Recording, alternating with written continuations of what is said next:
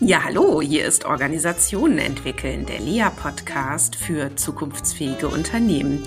Mein Name ist Christina Grubendorfer und heute spreche ich mit Gero Hesse. Genau, und zwar zur Frage, was verändert der Paradigmenwechsel am Arbeitsmarkt im Recruiting?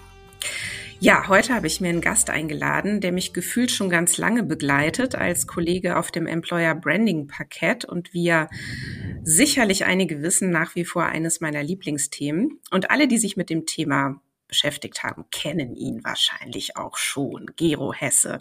Ja, Gero, du beschäftigst dich nun auch schon gefühlt seit einer halben Ewigkeit mit Employer Branding und Recruiting, Personalmarketing und hast dich ja vor allen Dingen auch ähm, mit deinem Blog und deinem Podcast Saatkorn schon wunderbar verdient gemacht in der HR-Szene oder auch darüber hinaus.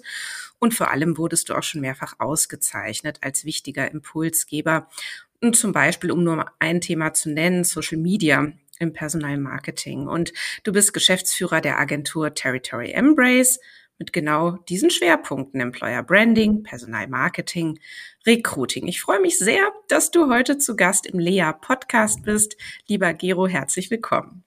Ja, Christina, ganz, ganz lieben Dank für die Einladung. Ich habe eben schon gesagt, bin ein bisschen aufgeregt, denn ich spreche ja äh, jede Woche gefühlt dreimal mit anderen Menschen, nur dann bin ich der Interviewer und heute bin ich mal der Interviewte. Ganz spannend. Ja, es äh, verändert wirklich was, äh, weil du weißt halt nicht, was kommt und hast so dieses äh, Thema, du musst drauf antworten.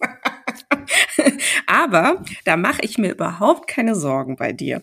Ja, wir wollen uns heute ähm, über Recruiting, im Speziellen auch über ähm, äh, Zukunft von Karriereseiten unterhalten. Wir haben jetzt schon gesagt, was verändert der Paradigmenwechsel am Arbeitsmarkt? Was für ein Paradigmenwechsel überhaupt? Naja, wer es noch nicht gemerkt hat, ne, wir sind hier sehr stark ähm, in einem Veränderungsprozess unterwegs von einem Arbeitgebermarkt, wo man sich ja eben noch aufs hohe Ross setzen konnte und sagen könnte, na du, jetzt sag mir doch mal drei Stärken ähm, und sag mir doch mal, wieso du überhaupt für uns arbeiten willst, hin zu einem Arbeitnehmermarkt, wo sich nämlich Leute hinstellen und sagen, na jetzt erzählt mir doch mal hier als potenzielle Fach- und Führungskraft, wieso ich überhaupt bei euch arbeiten soll. So, und ähm, dieser Paradigmenwechsel, der verändert tatsächlich so einiges. Und lass uns doch vielleicht erstmal starten, so mit deinem Blick auf genau diesen Paradigmenwechsel. Wie hast du den vielleicht auch erlebt und begleitet? Was ist da so dein Blick drauf? Was meldet dein Ohr an der Schiene? Was meldet das Ohr an der Schiene? Ist gut. Das Ohr, das ist ja schon fast an der Schiene festgeklebt, weil äh, dieser Paradigmenwechsel, der ist ja für die Leute, die sich schon lange mit Employer Branding und Recruiting befassen, gar nichts Neues. Es ist schon fast so, dass man es selber gar nicht mehr hören mag. Aber es ist dennoch so, dass es offensichtlich im Mainstream und damit rede ich jetzt äh, auch über HR hinaus, also in den Geschäftsleitungen, erst so wirklich gerade anzukommen scheint. Und ähm, ja, was verbinde ich damit? Die alte Denkweise, wenn man das schematisch vielleicht aufmacht, ist, du, du bist Arbeitgeber, du machst Employer Branding, um damit Personalmarketing betreiben zu können, um die richtigen Zielgruppen adressieren zu können, mit dem Ziel zu rekruten. Und hast halt eine große Gruppe von potenziell passenden ArbeitnehmerInnen, die du dann halt auswählst. Das heißt, du hast die Macht als Arbeitgeber und ja, äh, das war durchaus auch nicht anspruchslos, aber getrieben durch die demografische Entwicklung, äh, auch sowas, was der Durchschnitts-HRler, die Durchschnitts-HRlerin nicht mehr hören mag wahrscheinlich, aber inzwischen überall ankommt und die Digitalisierung ist äh, dieses Dreieck, wenn man sich das vorstellt, äh, komplett auf den Kopf gestellt. Und wir müssen eigentlich ja anfangen, beim Individuum loszulegen, also in dem Fall äh, dem potenziellen Arbeitnehmer, der potenziellen Arbeitnehmerin. Und die fragt sich natürlich nicht, hey, welches Unternehmen hat denn die coolste Employer-Brand? Und danach entscheide ich mich dann, sondern die kommt ja aus einem ganz anderen Gedankenkonstrukt, nämlich eher, was will ich eigentlich tun? Äh, oder vielleicht, um das nochmal auf die Spitze zu bringen, was will ich eigentlich wirklich tun? Ne? Ich sage das ganz mhm, bewusst genau. so. Mhm. Friedjof Bergmann äh, lässt grüßen und damit genau. auch New Work und so weiter, können wir gleich drüber sprechen. Mhm. Und als nächstes dann die Frage, was will ich dafür haben? Und dann die Frage, wo? Und äh, erst da kommt dann eigentlich Employer Branding und Recruiting und so weiter zur Frage. Und ich glaube, dass wenn man über Recruiting nachdenkt, es immer mehr eigentlich eher vielleicht um sowas geht wie Opportunity Branding, also Job Opportunities. Und ähm, und das auf einem sehr individuellen Level. Also diese ganzen pauschalen Aussagen, die wir im Employer Branding, äh, ich sag mal so in den, in den 2010er Jahren getätigt haben, die ziehen halt nicht mehr und die ziehen aus mehreren Gründen nicht mehr. Ja. Wegen der, ne? Ja, das stimmt. Du hast jetzt schon so ganz viele Themen angetriggert. Vielleicht mal so kurz auch so für unsere Hörerinnen und Hörer so als Info. Du hast gerade 2010 genannt. Da waren es noch 16 Prozent, die den Fachkräftemangel als Geschäftsrisiko einstuften.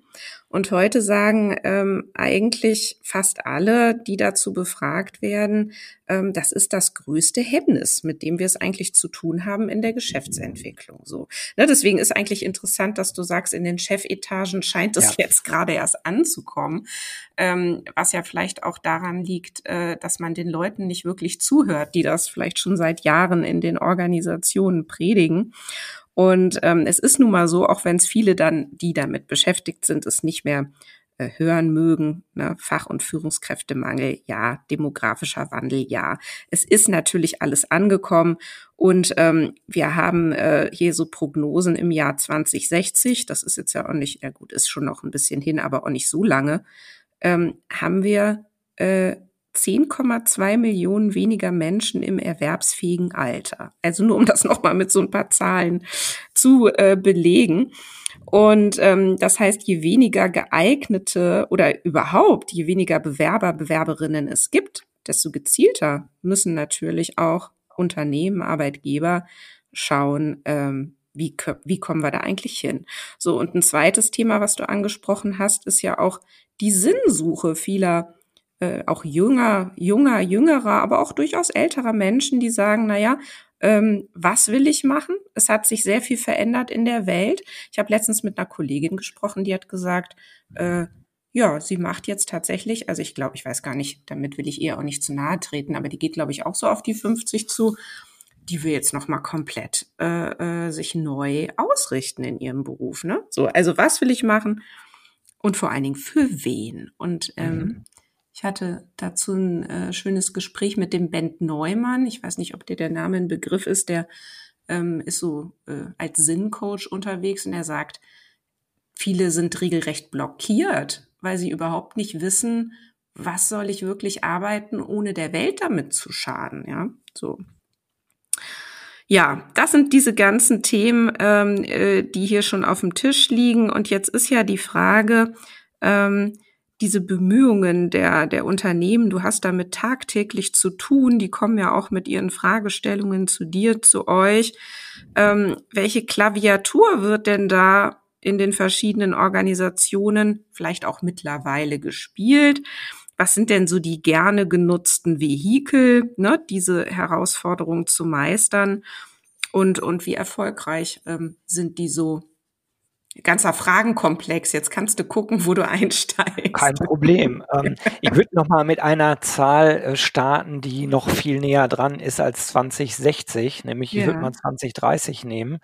Da fehlen uns bis zu sechs Millionen Arbeitskräfte. Mhm. Und das ist äh, auch schon eine riesen, riesen Hausnummer. Also ja. das ist ein gesellschaftliches Problem und nicht nur ein Arbeitgeberproblem, weil die pro ganze Produktivität äh, Deutschlands eigentlich mit dem Thema sehr eng zusammenhängt. Also mhm. das ist wirklich äh, nicht äh, eine kleine Geschichte. Ja. Und wer heute Unternehmer ist, ähm, äh, ich bin ja nicht nur Blogger und Podcaster, sondern wie gesagt, äh, bin im Grunde genommen Geschäftsführer eines mittelständischen Unternehmens und auch auf meiner Agenda ist das Thema ganz, ganz weit oben. So, was verändert sich jetzt gerade?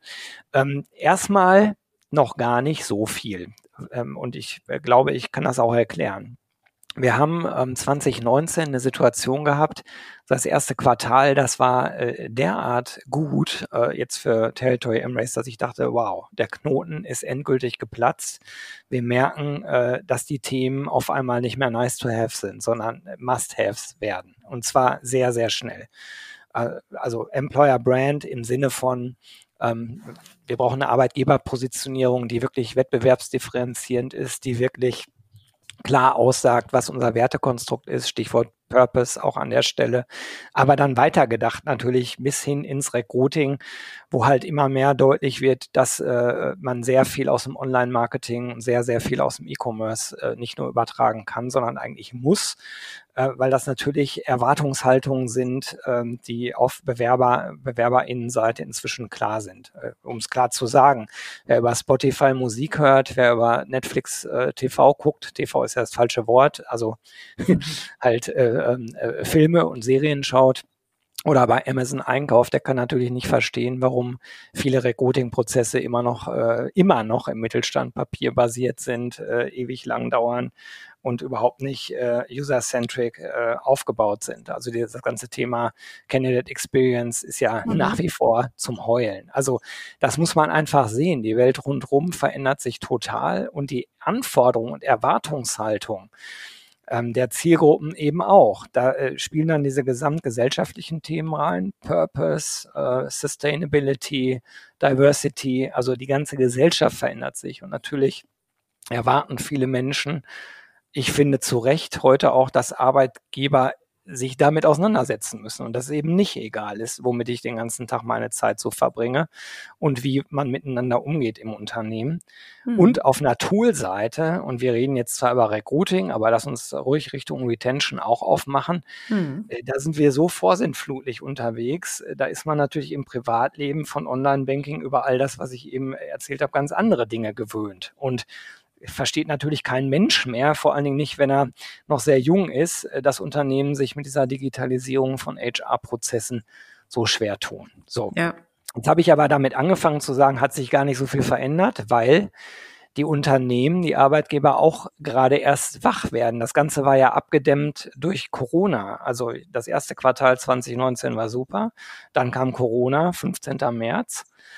Dann war erstmal ein halbes Jahr Sendepause, Schockstarre in den Unternehmen. Und dann ist was passiert, was mich sehr überrascht hat. Und ich glaube, das hat die ganze Branche, die sich mit Recruiting und Employer Branding befasst, sehr stark überrascht, dass nämlich anders als bei Krisen davor diese Themen auf einmal nicht hinten angestellt wurden, sondern auf einmal ganz nach vorne auf die Priolisten gerutscht sind. Also wie halte ich meine Mitarbeitenden äh, und wie bekomme ich neue Talente an Bord? Und das hat auch viel mit der Digitalisierung an sich zu tun. Wir haben halt eine Vielzahl neuer Berufsbilder. Wir haben halt die Entwicklung, dass dieser Kampf um die Talente lange nicht mehr nur innerhalb einer Branche stattfindet, wie es früher war, sondern Digitaltalente werden halt branchenübergreifend, unternehmensgrößenübergreifend gesucht. Und das äh, kommt jetzt alles auf einen Schlag quasi raus, so dass im Moment auch äh, auf dem ganzen Markt sich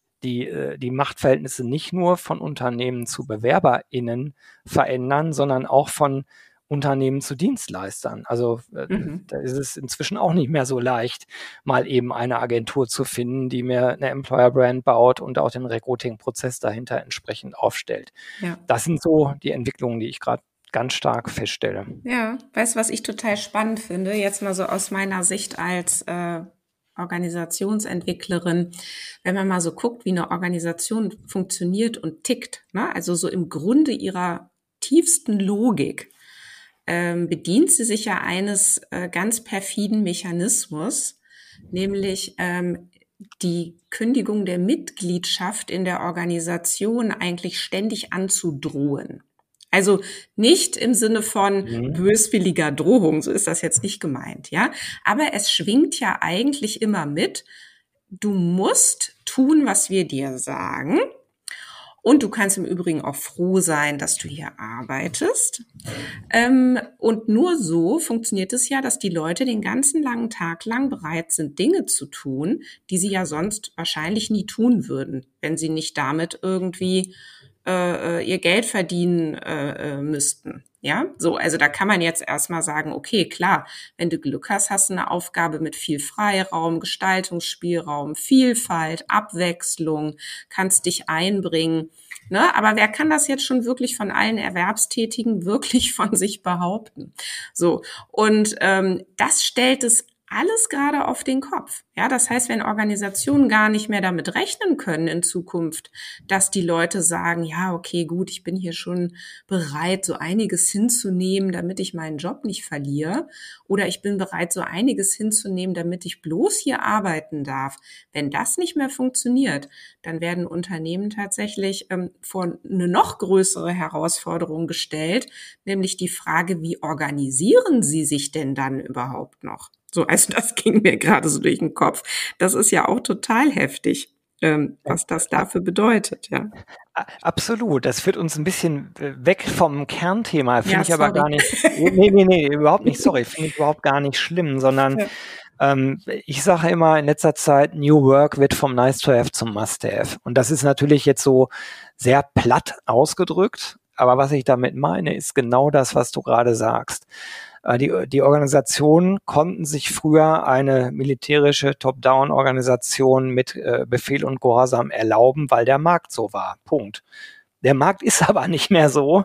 Äh, und inzwischen gerade die Talente, die wirklich überlebensnotwendig sind, also alle, die digital Firmen sind, mhm. die können sich es natürlich inzwischen aussuchen und wir erleben, dass das auch nicht mehr nur, schon lange nicht mehr nur im IT-Bereich so ist. Ich denke mal an die Logistikbranche und so weiter. Mhm.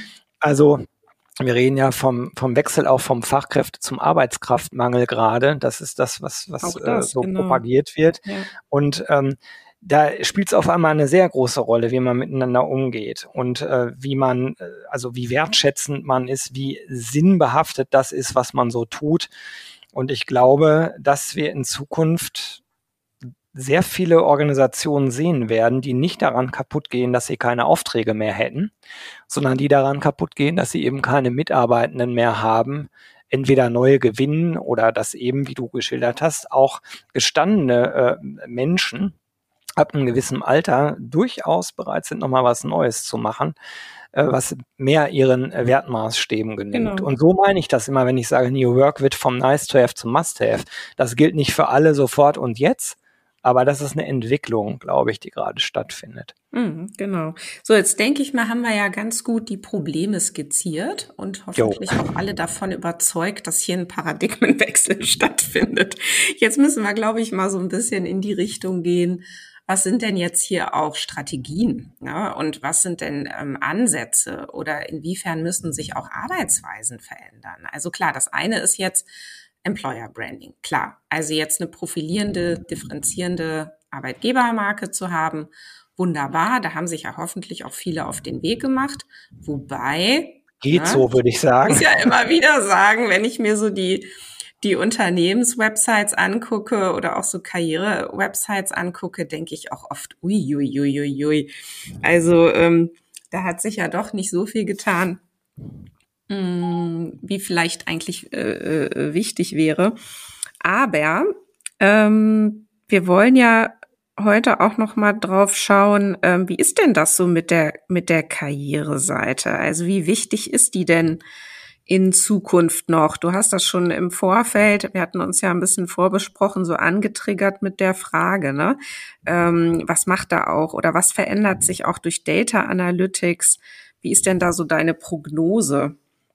Also ich, ich glaube, dass es die Karriere-Webseite in absehbarer Zeit gar nicht mehr geben wird. Warum glaube ich das? Weil dieses Konstrukt, wir haben eine Website, wo alles draufsteht, wie wir so sind als Unternehmen, wie wir so als Arbeitgeber sind, welche Werte wir haben. Und dann auch übrigens noch so mehr oder weniger nebenbei, das sind die Jobs. Guck mal, ob da für dich was dabei ist. Und dann kannst du dich ja bewerben. Ach so, ja, und unser Prozess ja, äh, bitte beachte, was du hochladen kannst oder nicht. Aber deinen Lebenslauf brauchen wir auf jeden Fall, ein Anschreiben auch und am liebsten auch äh, das Grundschulzeugnis. Ich übertreibe jetzt nur minimal.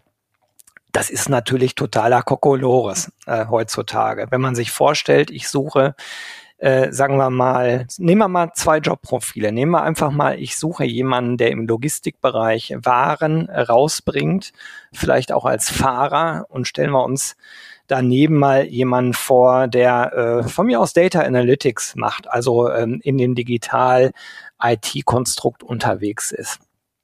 Wer glaubt ernsthaft, dass die eine Karriere-Webseite für beide diese unterschiedlichen äh, Gruppen, Zielgruppen, sage ich mal, eine Relevanz hat. Äh, und wer glaubt, dass sozusagen sich jemand, der heiß gesucht wird, das gilt nämlich für den Logistiker genauso wie für die ITlerin oder Data Analytics Spezialistin, ähm, wer glaubt denn ernsthaft, dass sie das gleiche Informationsbedürfnis haben? Das ist total unterschiedlich und wenn man verfolgt, äh, wie Clicktracks sind auf äh, Karrierewebseiten, auch auf Stellenanzeigen, ähm, wenn man nachvollzieht, welche Informationsbedürfnisse diese Zielgruppen eigentlich haben, wenn man ein bisschen logisch drüber nachdenkt, dann kommt man ja recht schnell darauf, dass die nicht allzu viel gemeinsam haben. Ähm, um es mal platt zu sagen, mhm. jemand, der, der äh, LKW fährt und Waren rausbringt, dem muss man nicht lange das Berufsbild erklären. Das ist ja klar. Das ist also, ne?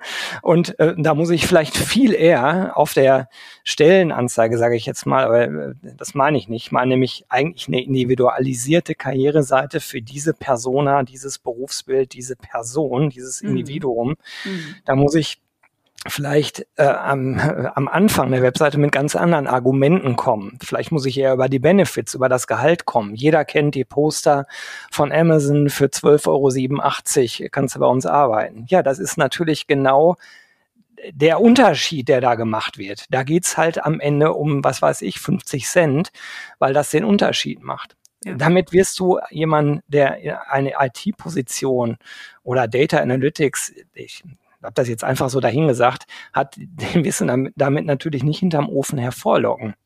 Diese Person wird sich eher die Frage stellen, vielleicht auch wirklich äh, New Work-mäßig, was will ich wirklich tun? Welche Programmiersprache? Was kann ich da lernen?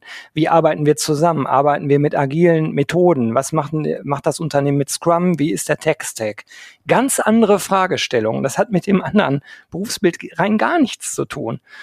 Und dann dürfte auch klar sein, dass die Art und Weise, wie ich die Informationen aufbaue, dort auf der entsprechenden individuellen Karrierewebseite komplett anders sein müssen.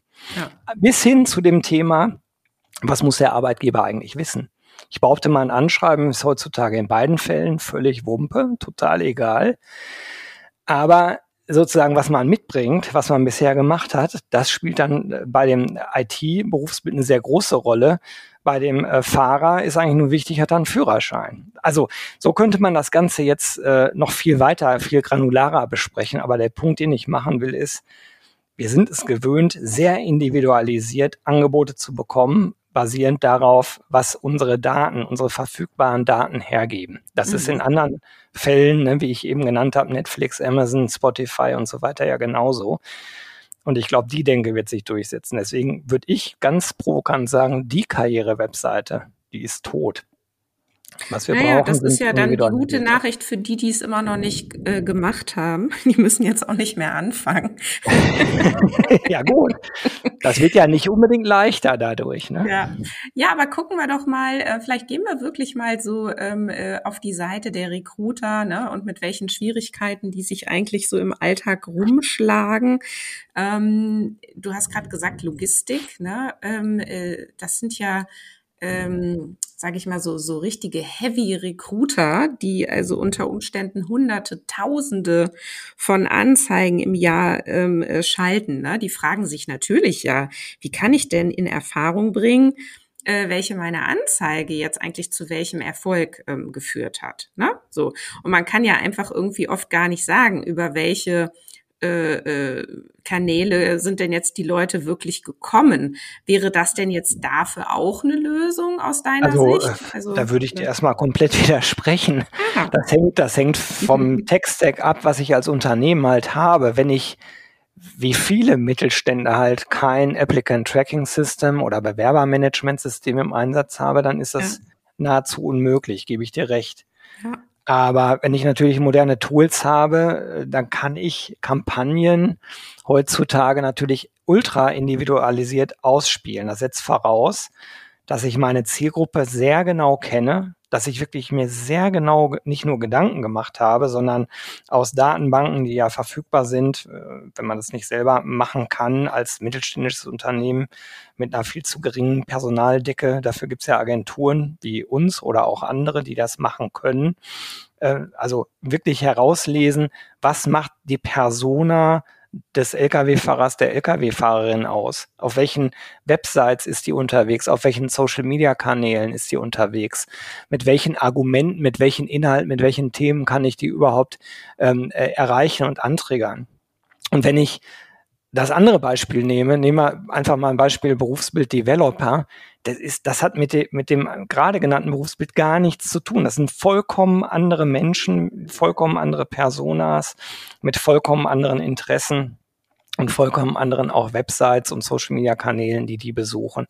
So, wenn ich das genau kenne und ein modernes Bewerbermanagementsystem im, im Anschlag habe, dann kann ich natürlich genau über die Daten herausfinden, welcher Kanal äh, mir welche Bewerbung reinspielt, was natürlich eine sehr, sehr hohe Relevanz dafür hat, äh, zu entscheiden, in, wo, in welche Kanäle stecke ich in Zukunft mein Budget rein.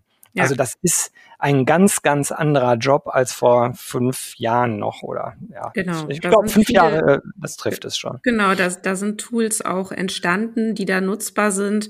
Und ähm, naja, ich glaube, ähm, es, es hängt dann natürlich auch noch damit zusammen, wie gut ist das Tool, welche Zahlen werden eben tatsächlich ähm, erfasst, wie werden die dann auch gelesen. Ähm, vielleicht nur, nur eine Seitenbemerkung, was ich jetzt manchmal so ein bisschen ähm, äh, kritisch sehe, da würde ich auch gerne mal wissen, wie du es siehst, ist, ähm, es wird ja dann doch auch äh, hier Thema Predictive äh, Recruiting, mhm. ne? Hier werden ja Vorhersagen gemacht auf Basis von Daten aus der Vergangenheit, ne? Also da, da wird irgendwas errechnet und die Zukunft kann man trotzdem nicht vorhersagen. Da frage ich mich eben manchmal, also ich bin da nicht so tief drin im Recruiting, ne?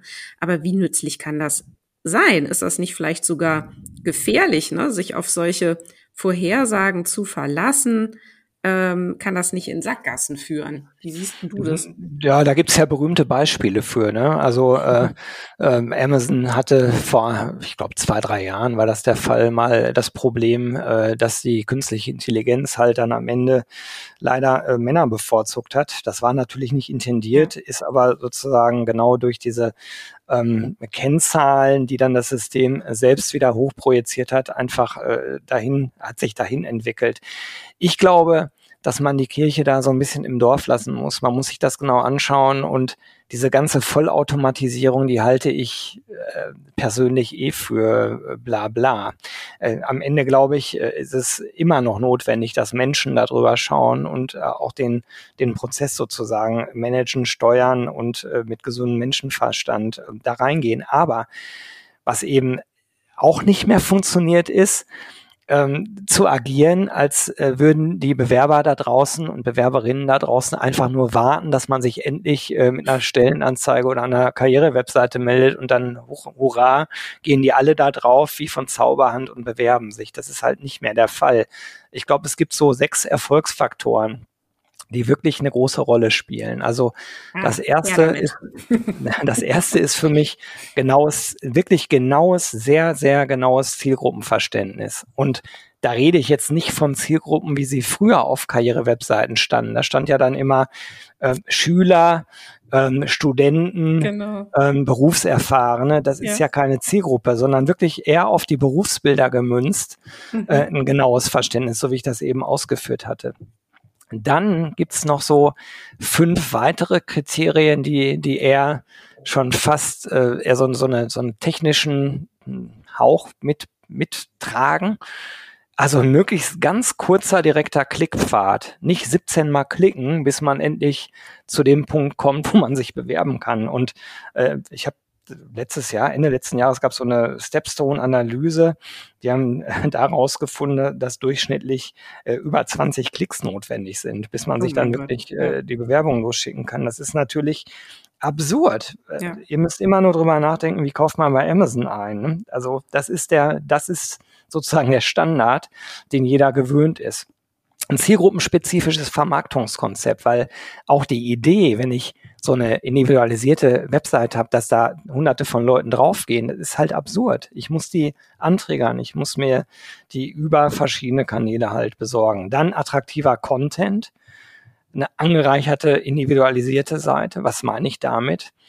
es wäre natürlich cool, wenn ein Testimonial, was genau dieses Berufsbild in dieser Firma macht, mit in eigenen Worten erzählt, was daran so cool ist und was, was überhaupt gemacht werden muss. Also dieses ganze Thema Content, was natürlich sehr stark dann wieder rückführbar sein sollte, im Idealfall auf die, ähm, auf die, auf das Wertegerüst äh, im Employer Branding, mhm. spielt nach wie vor dann eine große Rolle. Dann Vierter Punkt, Nutzen von Daten, um kontinuierlich zu optimieren. Das ist also wirklich jetzt original aus dem Online-Marketing, aus dem Produktmarketing eigentlich übertragen. Ne? Dass ich also sehr genau überlege, okay, welche Kanäle führen wirklich zum Erfolg? Wie kann ich optimieren? Wie muss ich diese Seite aufbauen? Muss ich vielleicht bestimmte Inhalte, die oben waren, eher unten auf der Seite positionieren etc. Das ist sehr nitty-gritty, aber notwendig. Mhm. Und dann eben weg von einer allgemeingültigen Karriereseite hin zu individualisierten Landingpages pro Berufsbild. Das ist schon sehr, sehr anders als die typische Karriere-Webseite, wie wir sie so kennen. Ja, absolut. Und ich meine, ähm, das ist ja, äh, das ist ja eigentlich auch ähm, eine ja, das ist ja, das, das entspricht ja den Gewohnheiten, die man sich eben auch angeeignet hat durch, wie du schon sagst, die Teilnahme am Marktgeschehen als Konsument. Ja, so. Ja. Und äh, deswegen diese Gewohnheiten, die führen dann ja eher zu Erwartungsbrüchen, wenn man dann plötzlich in der Rolle einer Bewerberin, eines Bewerbers unterwegs ist und sich denkt, hä, wie vorsinnflutlich ist das denn jetzt hier eigentlich alles gerade? Und wieso muss ich jetzt hier 20 Mal klicken, äh, bevor ich hier meine Bewerbung abgeben kann? Das geht ja nicht. Ja, so. Und ähm, ja, da ist einiges zu tun, glaube ich. Und die Frage ist natürlich, ähm, wie erlebst du das? Ist denn, äh, also gibt es dafür auch dann wiederum in den Organisationen kompetente Ansprechpartner, die sowas auch schon sehen und einfordern und angehen? Oder müssen wir jetzt hier erstmal wieder ganz viel ähm, ich sage es jetzt mal so ein bisschen predigen, ja, bevor das passiert und unterhalten wir uns dann in 15 Jahren wieder, lieber Gero, und wundern uns, dass das immer noch nicht passiert ist. Oder wie, wie glaubst du, wird sich das jetzt entwickeln? Ja, das finde ich witzig, die Frage, weil ich nehme mal, äh, ich nehme mal deinen Kommentar von eben. Jetzt mit den Erfahrungen der Vergangenheit, das auf die Zukunft zu übertragen, dann wäre es in der Tat so, dass wir in 15 Jahren sagen würden, jo, jetzt haben sie es alle kapiert. Das wird so nicht sein und nicht so kommen, prophezei ich mal ganz stark, erlebe ich auch ganz stark. Also je nach Unternehmensgröße, je nach Unternehmensfokus, also je digitaler die Unternehmen, desto näher sind die an diesen Themen dran. Und in den großen Organisationen gibt es ja ganze Teams, die sich damit auseinandersetzen. Und es gibt auch einen großen Agenturapparat, äh, der sich mit diesen Themen auseinandersetzt. Also da, da gibt es schon viel. Ich mache mir ehrlich gesagt ein bisschen Sorgen so um den, um den Mittelstand. Mhm. Ähm, weil ich da erlebe, dass da in Teilen echt der Fachkräftemangel immer noch angezweifelt wird und dass da äh, absurde Vorstellungen sind, äh, auch jetzt, wenn Corona zurück ist, dann holen wir alle Leute wieder von 8 bis 17 Uhr ins Büro. Eh, sorry, it won't happen. Jedenfalls ja. nicht bei euren LeistungsträgerInnen, weil die sich äh, auch ganz anders entscheiden können. Und äh, da fließt dann auf einmal so ein Thema wie New Work wieder ganz, ganz stark mit rein ins Employer Branding und Recruiting. Das wird so nicht sein. Und äh, bei den kleineren Organisationen kann ich mir echt vorstellen, dass die, wenn die, wenn die nicht wirklich ernsthaft loslegen und sich anders aufstellen, dass die auf der Strecke bleiben. Die werden die Leute halt nicht halten können und die werden auch keine neuen Leute gewinnen können. Und es gibt Beispiele von mittelständischen Unternehmen, die sehr, sehr gut unterwegs sind, aber die Botschaft, die jetzt wieder keiner hören will, das kostet alles Geld, Zeit und ich brauche die entsprechenden Kapazitäten. Ich brauche die richtigen Leute dann auch im Recruiting am Start. Und damit kann man äh, vielleicht auch äh, so ein bisschen äh, in den Abschluss reingehen unseres äh, Gespräches hier was wir gerade erleben, ist eine Nachfrage nach ähm, HR-Personal am Markt, insbesondere im Recruiting an erster Stelle und Employer Branding an zweiter Stelle. Das gab es noch nie. Ja. Also der Fachkräftemangel hat unsere Branche längst auch erreicht. Also das wird nicht so einfach, sich als kleineres mittelständisches Unternehmen diesen Herausforderungen zu stellen. Ja. Das stimmt. Also das teile ich. Und ich meine, die Stärke von mittelständischen Unternehmen ist ja eben häufig, dass die doch, ähm, ja, ich sage es jetzt mal gar nicht böse gemeint, sondern eher gut gemeint, sehr opportunistisch unterwegs sind. Ja, und häufig einfach schauen, okay, was ist denn möglich oder was ist denn jetzt dran? Und dieses Vorausschauende äh, äh, häufig auch ähm, hinten runterfällt. Die sind damit aber sehr, sehr erfolgreich. Ja, und deswegen ist natürlich auch die Frage, wenn dann dort tatsächlich dieser äh, also akute Mangel angekommen ist, äh, wie schaffen die das dann? Ja, und mit welchen äh, Kräften werden sie das dann hinkriegen? Also da werde ich äh, sehr gespannt hinschauen, was dann da passiert. Ähm, ich finde es aber schön, dass du zum Abschluss auch noch mal den Blick nach innen gerichtet hast, denn die Hausaufgaben, die Unternehmen ähm, in, im Inneren haben, sind ja ebenso groß wie die, die sie eben im Recruiting haben und oder in der Art und Weise, wie sie sich da aufstellen. Ähm, denn sie müssen einfach auch andere Arbeitsbedingungen äh, möglich machen und dafür sorgen, dass sie eben tatsächlich auch unter den neuen ähm, äh, ja, Gegebenheiten ein attraktiver Arbeitgeber sind und bleiben. Absolut. Also das, das ist vielleicht auch der Grund, warum ich immer denke, diese Themen, über die wir heute gesprochen haben, die hängen ganz eng miteinander zusammen. Also Employer Branding und Recruiting getrennt zu betrachten. Ja, ich kann verstehen, das eine ist eher Branding, das andere ist dann eher der Prozess, aber dennoch müssen alle Beteiligten genau wissen, was sie da tun und die Dinge müssen miteinander vernetzt sein. Und das New Work Thema ist auch nicht irgendwie so eine Bällebad, Fantasie, äh, äh, Google, äh, Billardtisch oder Kicker. Das ist, das sind ja Vorstellungen, die auch schon fünf, sechs Jahre alt sind, sondern das sind tiefer gehende Themen, die wiederum sehr eng mit den Werten zu tun haben und damit auch mit dem Employer Branding. Also ich glaube, das gehört alles zusammen ganzheitlich betrachtet. Genau. Und natürlich auch die Organisationsentwicklung im Employer Branding. Und das ist ja dann wiederum auch mein Steckenpferd, wo ich immer gerne auch Impulse reingebe. Ja, lieber Gero, herzlichen Dank, dass wir heute gesprochen haben. Wunderbar. Und äh, ja, ich freue mich schon auf das nächste Mal und ich wünsche dir jetzt erstmal weiterhin so viel Freude bei all dem, was du tust und die du ja ständig ausstrahlst. Also bis demnächst, Gero. Das freut mich, wenn es so rüberkommt. Ganz lieben Dank für die Einladung, Christina. Hat total Spaß gemacht und ja, ich wünsche dir alles, alles Gute. Wir bleiben eh im Kontakt. Genau.